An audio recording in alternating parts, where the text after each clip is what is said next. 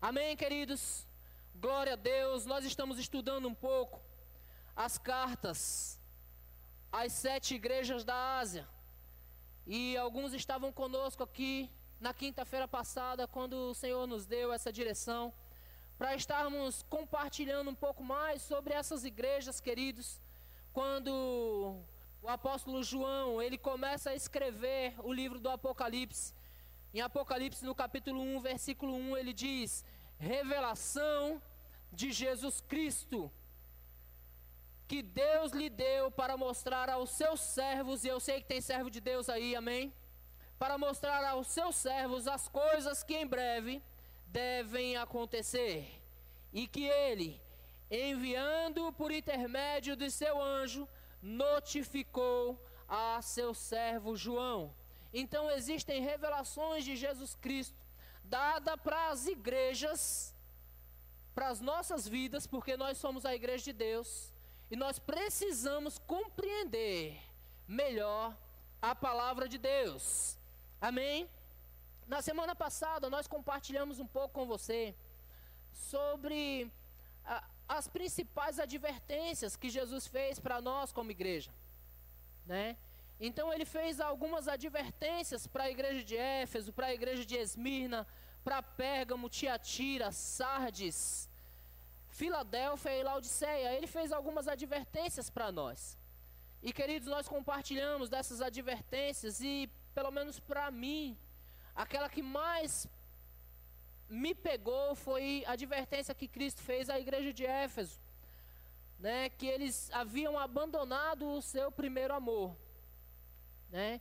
E, e o Senhor nos deu graça para entendermos, queridos, que nós precisamos voltar à essência do primeiro amor, precisamos voltar a desejar, como crianças recém-nascidas, o genuíno leite espiritual, que é a palavra de Deus, queridos. Nós não podemos nos, nos entender ou nos ver maduros o suficiente para rejeitarmos o nosso tempo de adoração, o nosso tempo de comunhão com o Senhor, o nosso tempo de joelho dobrado, o nosso tempo, querido, de simplesmente vir à igreja para adorar ao Senhor e não para ver como o culto é. Né? Então foi o que mais Deus falou comigo na semana passada. Foi a respeito de voltar à prática das primeiras obras. O fervor ao Senhor, o fervor de espírito, o desejo de conhecê-lo mais, o desejo de mudanças, queridos.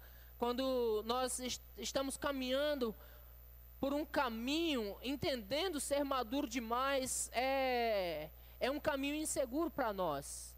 O, o profeta Oséias diz para nós conhecermos e prosseguirmos em conhecer ao Senhor, amém? Isso é desejar ardentemente o genuíno leite espiritual. Isso é estar no primeiro amor. Amém? Então nós compartilhamos das principais advertências que Jesus Cristo ele fez à sua, à sua igreja. E que sendo escrito, queridos, para as igrejas da Ásia, como eu falei, as igrejas literárias da época, mas muitos estudiosos chegam à, à, conclusão de que também é a igreja de épocas que fala de tempos diferentes, né? E que chegou até nós. Eu penso que se essa carta chegou até nós, como disse Apocalipse capítulo 1, versículo 1, que Deus revelou ao seu servo João, né, para nós, como seus servos, o que em breve haveria de acontecer. Então, nós estamos inseridos nesse contexto. Amém, queridos? E eu quero compartilhar com você nessa noite é, os meios ou as maneiras que Cristo ele se apresenta para as igrejas. Jesus Cristo sempre quando ele começa a dar diretrizes a uma igreja, ele sempre começa dizendo: estas coisas diz. Estas coisas diz, e ele sempre se apresenta de uma forma para as igrejas. Irmãos, eu quero que você entenda que Cristo sempre quis que nós o conhecêssemos como ele é. Amém? Eu queria que você aí da sua casa, antes de Apocalipse, eu queria que você abrisse sua Bíblia no livro de João, no capítulo de número 6. João, capítulo 6, versículo de número 48. João 6, 48. Eu creio que você está com uma Bíblia do lado aí, porque você é uma pessoa crente. João 6, 48. João 6, 48. Lembrando que este culto é um culto de ensino ao Senhor. Enquanto mais você mergulha nessa palavra, fé é acrescentada no seu coração, fortalecimento e você fica firme aí. Amém? João 6,48, Jesus diz, queridos, aos judeus, ele está dizendo, falando com os judeus, interagindo com eles a respeito da nova e da velha aliança, e Jesus diz assim: Eu sou o pão da vida. Você percebe que aqui para os judeus ele está se apresentando como o pão da vida, e ele diz: Vossos pais comeram o maná no deserto e morreram. Verso 50: Este é o pão que desce do céu, para que todo aquele que dele comer não pereça. Eu sou o pão vivo que desceu do céu. Você percebe que ainda em vida, ainda no seu ministério terreno, ele se apresentando para os judeus, ele se, ele se identifica como o pão da vida. Queridos, se nós não entendermos a palavra de forma espiritual, Irmãos, nós vamos ficar sempre no natural. E aqui nesse, nesse mesmo contexto diz que esses judeus eles começaram a interagir entre si, dizendo como pode este dizer que vai dar-nos da, da, sua própria carne, porque ele se identifica como pão da vida e ele diz: quem de mim se alimenta, por mim viverá. E no natural eles ficam tentando entender como pode este dizer que nós vamos nos alimentar da sua própria carne, que ele nos dará da sua própria carne. Deixa eu dizer a você, de modo natural, você jamais entenderá a Bíblia. E queridos, como eu tenho percebido por esses últimos tempos, nós estamos muito aquém, queridos, do conhecimento das Escrituras, muitas coisas estão passando batido por nós, e precisa haver desejo em nós, nós precisamos desejar conhecer mais. Nós precisamos desejar buscar os detalhes das Escrituras, queridos, porque há poder nesses detalhes. Há poder naquilo que Jesus está dizendo. Quando ele disse, Eu sou o pão da vida, havia poder nisso. Ele disse: Olha, quem de mim se alimenta, por mim viverá. Então, de modo nat natural, as pessoas ficam se perguntando: como pode fazer isso? Como ele escreveu, ele falando para Nicodemos, ele disse: Olha, aquele que não nascer de novo não pode ver o reino dos céus. E Nicodemos, de modo natural, no capítulo 3 de João, ele começa a, a indagar com ele mesmo: como pode um homem, sendo velho, voltar para o ventre materno? Ele estava tentando entender o novo nascimento de forma natural. E de forma natural não se compreende as coisas espirituais. Por isso eu convido você a ter uma íntima comunhão com o seu Deus para que você entenda de modo espiritual. E aquilo que você não entende, querido, busque mais. Busque mais em Deus e diga: Senhor, eu quero compreender isso. Como pode este dizer eu, eu sou o pão da vida? Você entende, queridos? Jesus ele está se apresentando como o pão da vida. No capítulo 10 do livro de João, João capítulo 10, e versículo de número 10, que nós falamos muito sobre o ladrão, né? Que a Bíblia diz assim: o ladrão ele vem somente para roubar, matar e destruir, mas eu vim, Jesus está dizendo: eu vim para que vocês tenham vida e a tenham em abundância. Nós conhecemos muito bem esse versículo, mas no versículo 11, uma, uma nova apresentação a respeito de si mesmo ele faz. Ele diz: Eu sou o bom pastor. Então Jesus, ele se apresenta uma vez como o pão da vida, ele se apresenta como a luz que, que resplandece nas trevas, ele se apresenta aqui no versículo 11 como o bom pastor. E ele diz: O bom pastor dá vida pelas ovelhas.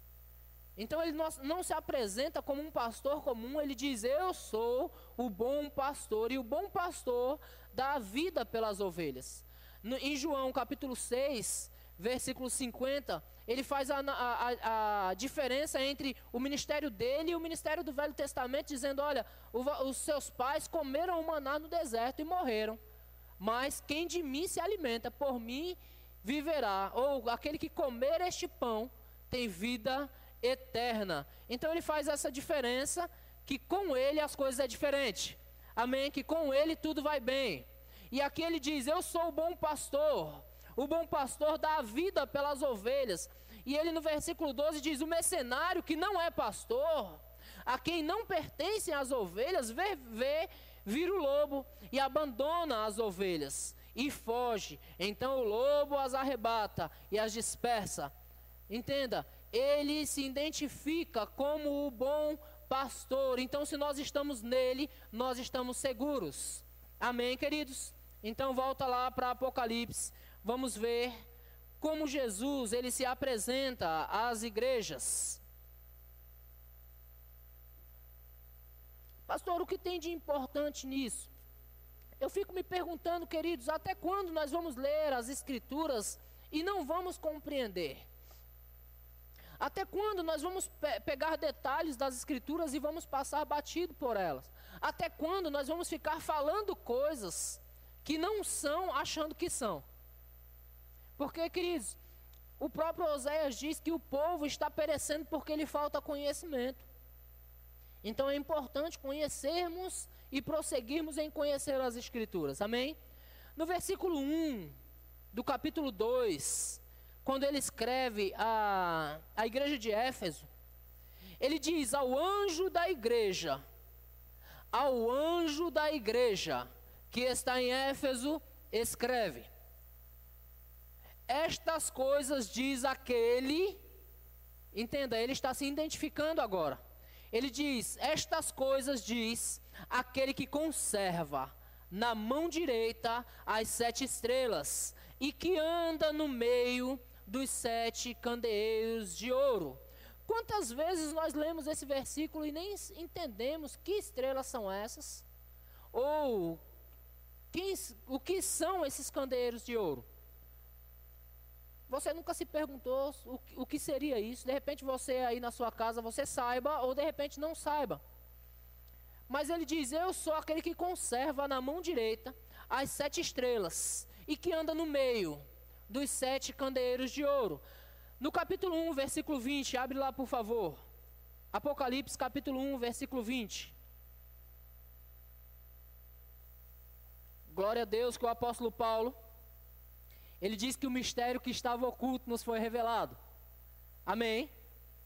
No capítulo 1, verso 20, ele diz assim: Quanto ao mistério das sete estrelas que vistes na minha mão direita, e os sete candeeiros de ouro, as sete estrelas são os sete anjos, ou os anjos das sete igrejas.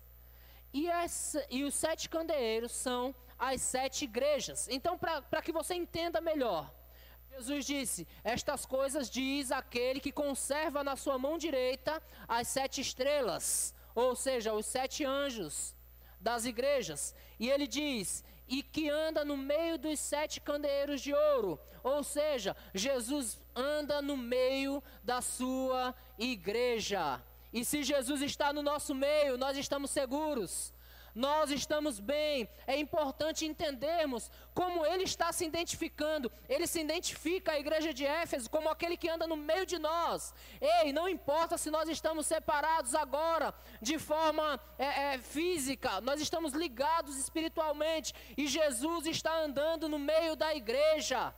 E se Jesus está andando no meio da igreja, é tempo de avivamento. Aleluia, aleluia. Aleluia. Eu confesso que não é muito fácil pregar para vocês assim, que eu sei que o seu amém está aí na sua casa. Eu sei que você está vibrando aí, porque Jesus está andando no meio de vocês nesse exato momento, porque você é a igreja, você é o candeeiro de ouro, você é aquele que está iluminando por onde você passa, e Jesus está no meio de vocês aleluia, andando no meio de vocês. Então ele se identifica a igreja de Éfeso como aquele que anda no meio da igreja, que conserva na sua mão direita os sete anjos ou as sete estrelas, os sete anjos que, que conduz ou que ajuda a igreja. Nós vamos tocar nisso daqui a pouco. Amém, queridos?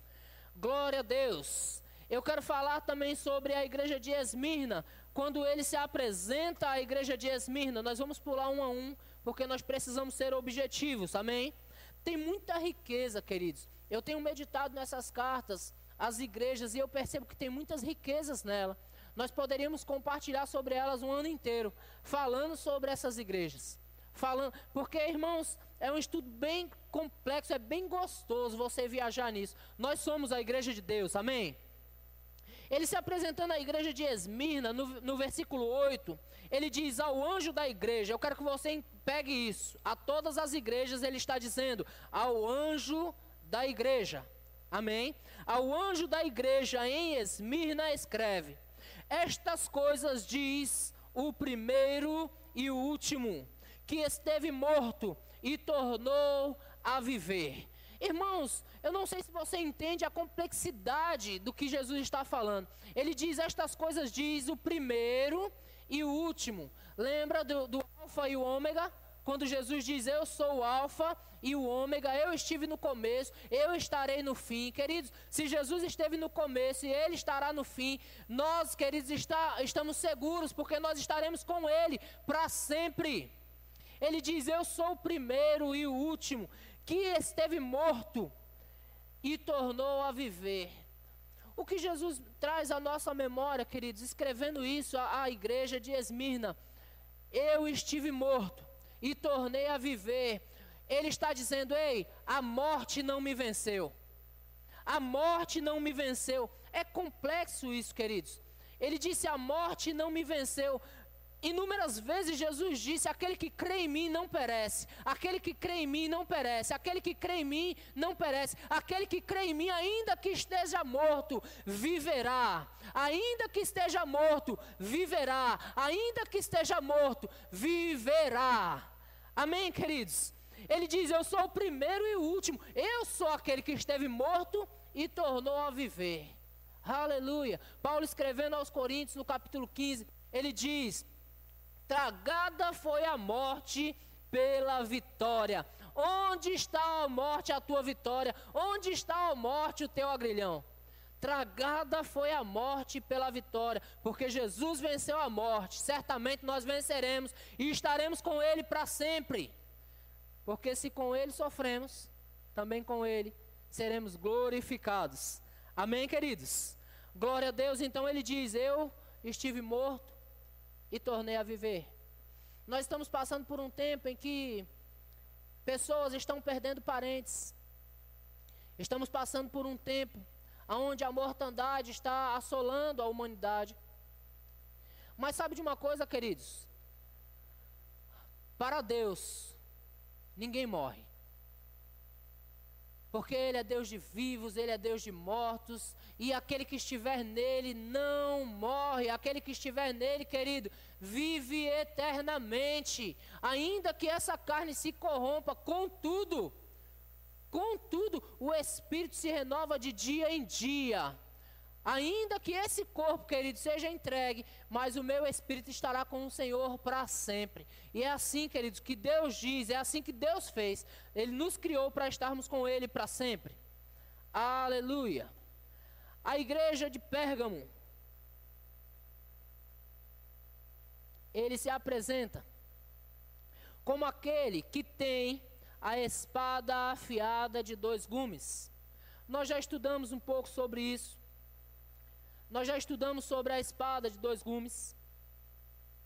Aquela que corta, aquela que penetra, aquela que divide juntas e medulas. Nós já entendemos que essa é a palavra de Deus. Ele diz: Estas coisas diz aquele que tem a palavra. Aquele que tem a palavra, que é apta para dividir juntas e medulas, que é apta para penetrar no mais profundo dos pensamentos.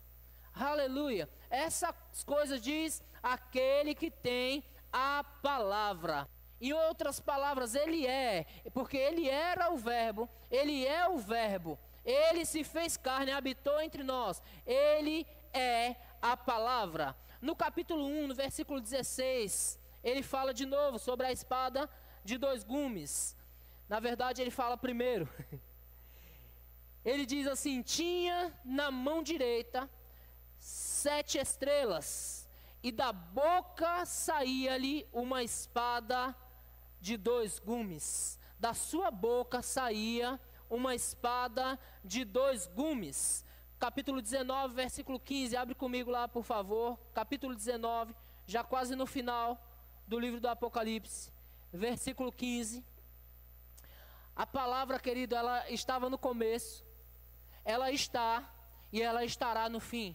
Porque a, a, própria palavra diz: passará os céus e a terra, mas essa palavra não passará. E você sabe de uma coisa, queridos: essa palavra que você tem em suas mãos hoje, ela há de julgar as nações. Essa palavra há de julgar as nações. Capítulo 19, verso 15 diz assim: Sai da sua boca uma espada afiada, para com ela ferir as nações e ele mesmo as regerá. Ou seja, a palavra julgará as nações, e a palavra regerá as nações com um cetro de ferro, e pessoalmente pisa o lagar do vinho, e o furor da ira de, do Deus Todo-Poderoso. Ou seja, a palavra que estava no começo, criando todas as coisas, é a palavra que estará no fim, queridos julgando todas as coisas, ou subjugando todos os reinos, colocando todas as nações em equilíbrio. Ele, ele se diz, ou melhor, ele se apresenta como aquele que tem a palavra. Amém, queridos?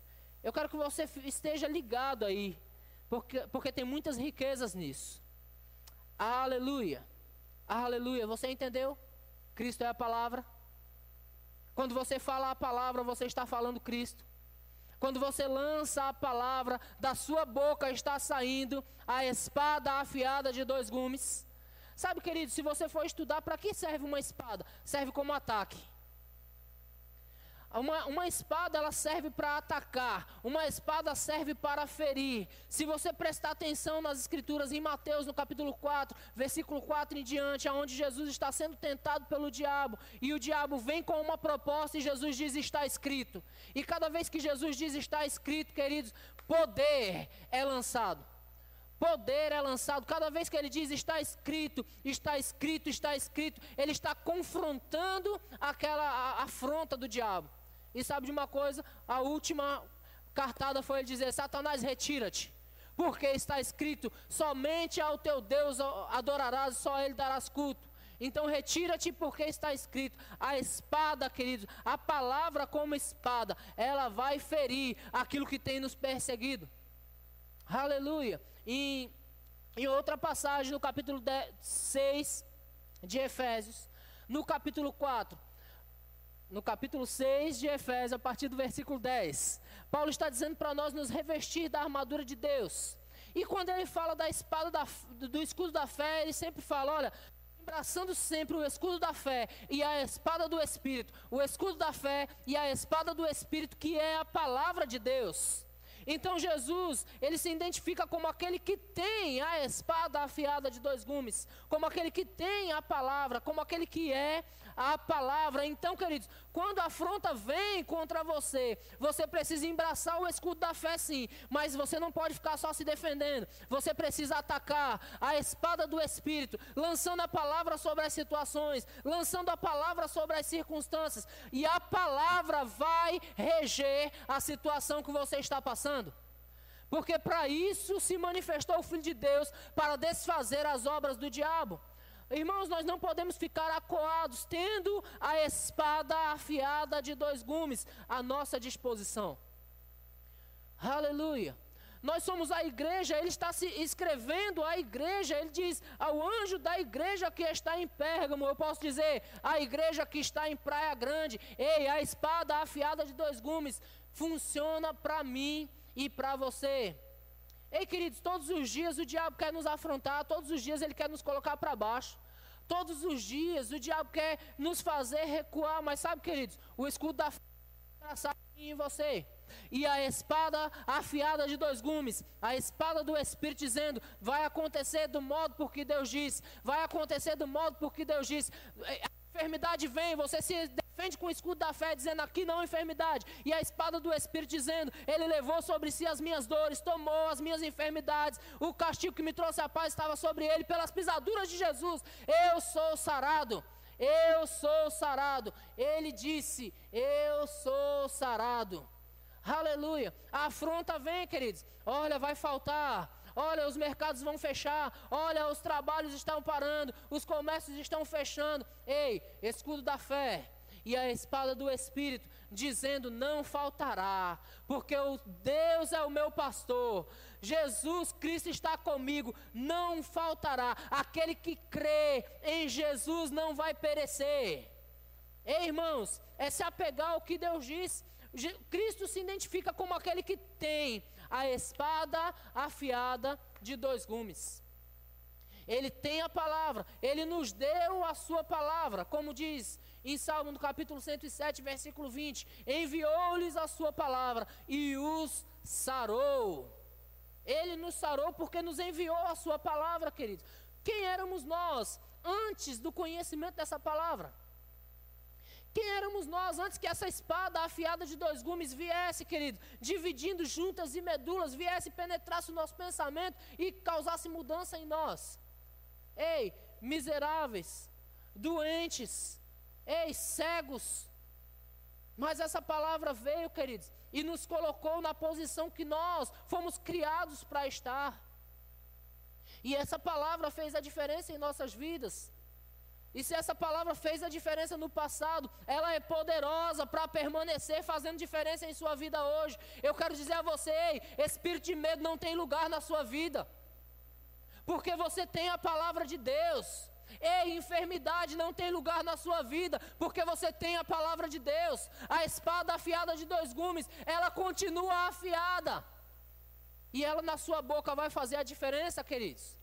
Jesus se identifica como aquele que tem. Ei, deixa eu dizer a você: você está em Cristo, você tem a palavra de Deus, aquela que vai julgar as nações, aquela que vai reger as nações. Você tem a espada afiada de dois gumes à sua disposição. Ei, essa espada é uma arma poderosa. É tempo de nós desembaiar essa espada, queridos. É tempo de nós desembaiar essa espada e começar a avançar, dizendo: Eu vencerei, porque eu fui feito para vencer. Aleluia. É tempo de nós usufruir daquilo que nós temos, ao invés de ficar sempre acuado, sempre acuado, sempre acuado. Ei, embraça o escudo da fé. É necessário é necessário embraçar sempre o escudo da fé para você permanecer de pé, mas a espada do Espírito, querido, para atacar as circunstâncias, para dizer às circunstâncias: ei, doença você tem que sair, ei, escassez você tem que sair, ei, na minha rua ninguém vai ficar doente, ei, no meu prédio ninguém vai ficar doente. É necessário a espada do Espírito, querido, transformando as situações. Aleluia. É culto de ensino, eu preciso me equilibrar aqui. Aleluia. Deus é bom. Aleluia. Diga aí na sua casa: Eu tenho a espada do Espírito. Aleluia. Você pode fazer o que John Austin nos ensinou: levantar a sua Bíblia e dizer: Eu sou o que a Bíblia diz que eu sou. Eu tenho o que a Bíblia diz que eu tenho. E eu posso o que a Bíblia diz que eu posso. Essa palavra, querido, está à sua disposição hoje e você pode usá-la como arma poderosa contra as circunstâncias. Amém. Você está animado aí? Porque eu estou animado aqui. Glória a Deus. Glória a Deus. Ao anjo da igreja em Tiatira, versículo 18. Ao anjo da igreja em Tiatira escreve: Estas coisas diz o Filho de Deus, que tem os olhos como chama de fogo e os pés semelhante ao bronze polido. Eita glória! Eita glória! Aleluia! Os pés como chama de fogo e os olhos, ou os olhos como chama de fogo e os pés como bronze polido. Queridos, os olhos de Jesus como chama de fogo me chama a atenção para o texto que está em 1 Coríntios, no capítulo 3, e versículo de número 12. 1 Coríntios capítulo 3, versículo 12. Aleluia. Eu quero que você entenda esses detalhes das escrituras. Para que nesses detalhes você se apegando, você seja cada vez mais próspero em todos os seus caminhos, vencedor em todos os seus caminhos, para que você entenda de fato quem você é. Aleluia. No capítulo 3, verso 12 de 1 Coríntios diz: Aleluia. Contudo, se o que alguém edifica sobre o fundamento, o fundamento é Cristo. Amém? Lembrando que nós estamos num contexto onde Paulo falou: como prudente construtor, lancei fundamento, e outro edifica sobre ele. Ele diz no verso 12: Contudo, se alguém edifica, alguém está falando de mim e de você. Você é alguém? Aleluia. Se o que alguém edifica sobre o fundamento é ouro, prata, pedras preciosas, madeira, feno, palha, manifesta se tornará a obra de cada um, pois o dia a demonstrará, porque está sendo revelada pelo fogo. Amém? Está sendo revelada pelo quê? Pelo fogo. E, o, e qual seja a obra de cada um, o próprio fogo provará. Você entende os olhos de Cristo como chama de fogo? O próprio fogo provará a obra de cada um. Queridos, todos nós um dia nos apresentaremos diante do tribunal da graça. E a Bíblia diz: ele se identifica como aquele que tem os olhos como chama de fogo.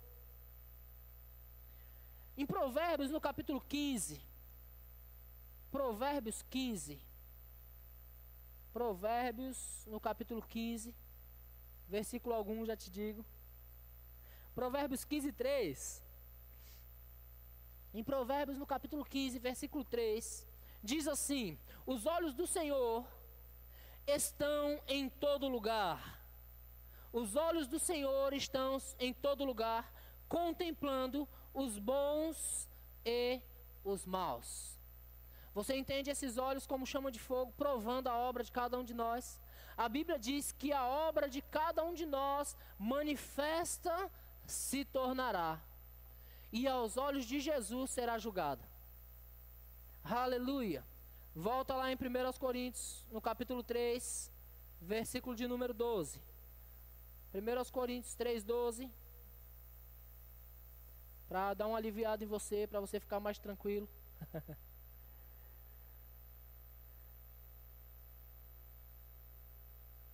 Vou ler de novo. Contudo, se o que alguém edifica sobre o fundamento é ouro, prata, pedras preciosas, madeira, feno, palha, manifesta se tornará a obra de cada um, pois o dia a demonstrará, porque está sendo revelada pelo fogo. Está sendo revelada pelo fogo, a qual e qual seja a obra de cada um, o próprio fogo provará. Ei, qual seja a obra de cada um, o próprio fogo provará. Verso 14 diz: Se permanecer a obra de alguém que sobre o fundamento Cristo, sobre Cristo edificou, esse receberá galardão. Mas deixa eu lhe dar um versículo para você ficar tranquilo. Se a obra de alguém se queimar, sofrerá ele dano, mas esse mesmo será salvo, todavia, como que através do fogo, porque bondade e misericórdia nos segue todos os dias de nossas vidas. O, ainda que as obras se queimem, ainda que a sua obra não seja o bastante, ei, ei, o mesmo será salvo como que através do fogo. Você entende agora, querido Jesus, se apresentando como aquele que tem os olhos como chama de fogo? Aleluia. O mesmo fogo que queima as obras é o mesmo fogo que purifica você, que absorve você, que traz você para perto e que salva você pela sua infinita misericórdia e pela sua bondade. Amém. Aleluia. Aleluia. E diz que ele tem os pés como bronze polido. Querido, eu confesso para você que eu fui procurar conhecimento sobre esse bronze polido e não achei. A única coisa que eu achei é que ele é belo demais. Aleluia, eu não achei referências sobre esse bronze polido. Mas se você procurar estudar um pouco, você vai ver como é puro, como é brilhante os seus pés. Amém. Ele diz: ele tem os pés como bronze polido. O bronze polido você consegue se espelhar neles. Aleluia. É algo maravilhoso. Só que, como eu disse, eu não vou discorrer sobre isso com você. Amém? Eu queria ficar só nos olhos como chama de fogo. Amém, queridos? O fogo que provará a obra de cada um, o fogo que nos garante salvação, porque nos olhos de Jesus há bondade e há misericórdia. Eu me lembro, queridos, algumas passagens onde levavam pessoas para ser julgadas por Jesus, como levaram aquela mulher adúltera em flagrante adultério. E a palavra do Senhor diz que ele não a condenou. Ele simplesmente disse: aquele que não tem pecado, atire a primeira pedra nela. E a Escritura diz que todos começaram a se retirar, a começar dos mais velhos até os mais novos. Eles se retiraram todos.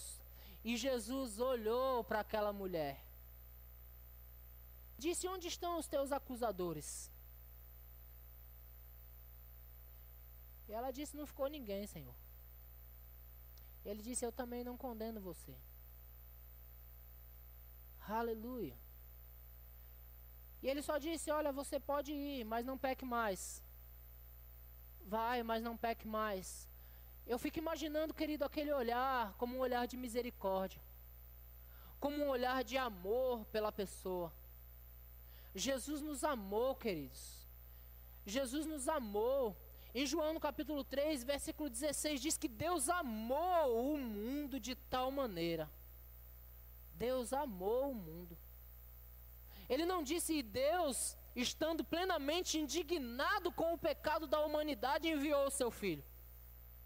Ele não disse Deus perplexo com tudo que a humanidade estava fazendo, enviou o seu filho. Não, amou o mundo de tal maneira, querido, o seu pai te ama. Deus te ama. Por isso ele enviou Cristo. E os olhos dele, a nosso respeito, são olhos de amor. Amém. Aleluia. Capítulo 3, versículo 1. Ao anjo da igreja em Sardes, escreve: Estas coisas diz aquele que tem os sete Espíritos de Deus e as sete estrelas. Estas coisas diz aquele que tem os sete Espíritos de Deus e as sete estrelas. Irmãos, que sete Espíritos são estes? Glória a Deus. Glória a Deus. Se você está curtindo esse, esse ensino, eu queria que você compartilhasse aí nas nossas mídias. Que sete espíritos são estes, irmãos? Quem de nós já procurou saber que sete espíritos são esses? A Bíblia diz que há só um Deus, um batismo, um, um só Cristo. Há só um Espírito. No mesmo Espírito, lembra que a Escritura está dizendo a, a, respeito dos dons espirituais? Ele diz: a uns, pelo Espírito, lhe foi dada a palavra de conhecimento, a outros, no mesmo Espírito no mesmo Espírito. Se há só um Espírito, querido, que sete Espíritos são esses? Eita! Abriu um ponto de interrogação aí, né? Glória a Deus. Glória a Deus. Aleluia. Capítulo 1, versículo 4. Volta lá no capítulo 1, versículo 4. Ele diz: João, as sete igrejas que se encontram na Ásia, graça e paz a vós outros da parte daquele que é, que era e que há de vir, da parte dos sete espíritos que se acham diante do seu trono. Amém? Então ele está falando sobre esses sete espíritos. No capítulo 15, versículo de número 6, capítulo 5, Apocalipse 5, 6. Diz assim: Então vi no meio do trono e dos quatro seres viventes, diz aquele que tem os sete Espíritos de Deus. Eu quero que você abra em Isaías, porque na, a, a, Bíblia falou três vezes sobre esses sete Espíritos de Deus. E a, a única é, referência que nós achamos sobre isso é em Isaías, no capítulo 11, versículo 2. Vamos entender a, a plenitude de Cristo nesses sete Espíritos, amém? Isaías 11, 2. Isaías capítulo 11, versículo 2. Eita Deus bom. Isaías 11, 2. Eu sei, querido, que você está sendo enriquecido, porque você conhecendo seu Cristo, você se conhece e você sabe do poder que você tem em Cristo. Aleluia. Isaías no capítulo 12, no capítulo 11, versículo 2, está dizendo dessa forma: Repousará sobre ele o Espírito do Senhor, o Espírito de sabedoria, de entendimento, o Espírito de conselho, de fortaleza, o Espírito de conhecimento e de temor ao Senhor. Você percebe, querido, a, a, a, a plenitude de Cristo, ele se identificando como aquele que tem os sete Espíritos de Deus. Que Espíritos são estes? O Espírito de sabedoria. Você está em Cristo? Porque quando nós falamos sobre isso, queridos, você que está em Cristo, você é participante dessas coisas. O Espírito de sabedoria, diga Espírito de sabedoria. Aleluia. Ele tem espírito de sabedoria, repousará sobre ele espírito de sabedoria, espírito do Senhor, espírito de entendimento, espírito de conselho, espírito de fortaleza, espírito de conhecimento e espírito de temor ao Senhor. Você percebe como o nosso Cristo é completo. Aleluia. Aleluia. Entenda, queridos, que você é participante dessas coisas. Você é participante de Cristo, como diz o apóstolo Paulo aos Coríntios. Em 1 Coríntios, capítulo, em 2 Coríntios, capítulo 5, versículo 17. E assim, se alguém está em Cristo, é nova criatura. As coisas antigas já passaram, e eis que se fizeram novas todas as coisas.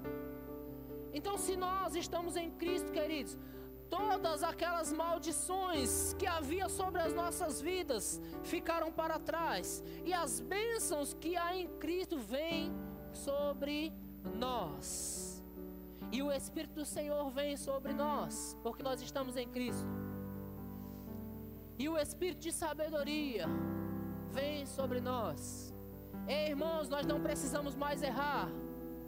Aleluia, porque Ele tem espírito de sabedoria, espírito de entendimento. Oh, aleluia. Espírito de conselho. Haha. Espírito de fortaleza. Ninguém pode derrubar você, porque se você está em Cristo, o espírito de fortaleza fortalece você. Ah, eita Deus bom. O espírito de conhecimento e o espírito de temor ao Senhor. Estas coisas diz aquele que tem os sete Espíritos de Deus, ou a plenitude de Deus em si. Aleluia. Cristo é a plenitude do Pai. Cristo é a plenitude do seu Pai. Você entende que ele fez questão de se apresentar como aquele que é completo aquele que tem a plenitude de Deus em si. Aleluia. Os sete Espíritos de Deus e as sete estrelas que nós já falamos, que é os sete anjos. Aleluia. Porque a todas as igrejas ele diz ao anjo da igreja. Ei, deixa eu deixar algo claro para você. De repente eu abro uma caixa de minhoca na sua cabeça. Mas nós entendemos que o pastor é o anjo da igreja. E deixa eu dizer a você que esse texto está falando ao anjo da igreja. O mesmo texto que diz que ele tem na sua mão direita as sete estrelas, que são os sete anjos. Aleluia. Abra sua Bíblia lá no livro de Hebreus capítulo de número 1 de Hebreus, e versículo de número 13, você vai entender um pouco sobre as sete estrelas, os sete anjos, que o anjo da igreja é o anjo. Aleluia. Ele diz no versículo 13, capítulo 1 de Hebreus, ele diz: Ora, a qual dos anjos disse jamais: Assenta-te à minha direita, até que eu ponha os teus inimigos como estrado dos teus pés? Entenda que o autor aos Hebreus ele está apresentando a Cristo.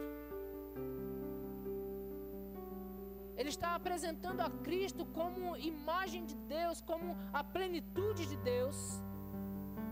E ele está fazendo a diferença entre Cristo e os anjos. Ele diz: Ora, a qual dos anjos disse jamais: Assenta-te à minha direita, até que eu ponha os teus inimigos por estrado dos teus pés? Não são todos eles espíritos ministradores enviados para serviço a favor dos que hão de herdar a salvação? Diga aos anjos, estão trabalhando a meu favor. Amém? Então, quem são os anjos? Espíritos ministradores. Entenda que quando Jesus está dizendo para as igrejas Apoca, do, Apocalipse, para as sete igrejas da Ásia, ele diz ao anjo da igreja: Ei, ao Espírito ministrador que está trabalhando em favor da igreja, escreve. Eita coisa boa. Então, querido, eu como pastor, eu não sou anjo. Existem anjos trabalhando em nosso favor. Você está comigo? Não são todos estes espíritos ministradores trabalhando em favor ou trabalhando para serviço, em favor dos que hão de herdar a salvação. O Senhor tem anjos, espíritos ministradores trabalhando em nosso favor, porque a qual dos anjos disse jamais: Assenta-te à minha direita, até que eu ponha os teus inimigos por estrado dos teus pés. Deus colocou Cristo à sua direita e colocou a igreja à direita de Cristo. Ei, queridos, nós não somos os anjos. Os anjos estão trabalhando em nosso favor. Amém. O pastor é aquele que Deus levantou para ministrar ao seu povo. O pastor é aquele que está nos cinco dons ministeriais, está, está relacionado nos cinco dons ministeriais. Com o fim do aperfeiçoamento dos santos, para trabalhar para o aperfeiçoamento dos santos, nós, como pastores, fomos levantados. Mas o anjo está trabalhando em nosso favor. Amém? Eu só queria que você entendesse sobre os sete anjos e as sete estrelas. Aleluia. Para fechar, essa é... vou ter que ser um pouco mais objetivo. Capítulo 3, versículo 7: Ao anjo da igreja em Filadélfia escreve: Estas coisas diz o santo, o verdadeiro, aquele que tem a chave de Davi que abre e ninguém fechará, e que fecha e ninguém abrirá. Aleluia. Ele faz uma alusão a, a, Isaías no capítulo de número 22. Vamos abrir lá. Isaías no capítulo de número 22 e verso 22.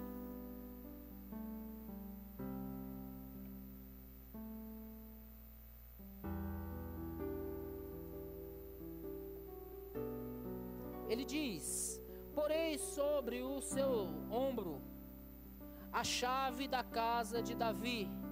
Ele abrirá e ninguém fechará, fechará e ninguém abrirá. Porei sobre o seu ombro a chave da casa de Davi. E Jesus se apresenta como este, que abre portas que ninguém vai fechar. Queridos, se Cristo abriu porta para você, ninguém vai fechar. Se Cristo abriu portas da igreja, ninguém vai fechar. Aleluia. Você pode dar um glória a Deus aí na sua casa. Aquele que tem a chave de Davi, que abre portas, estas coisas diz o Amém. a testemunha fiel. Estas coisas diz a palavra final. Ele é a palavra final. Irmãos, Cristo é tudo em todos. Ele sempre fez questão de se apresentar para nós como aquele que é, que era e que há de vir. Ele sempre fez questão de se apresentar para nós como o Salvador, como aquele que nos traz, juntamente com Ele, vitória sobre circunstâncias, como aquele que, junto com Ele, nos trouxe alegria que nada pode tirar. Cristo é tudo em todos.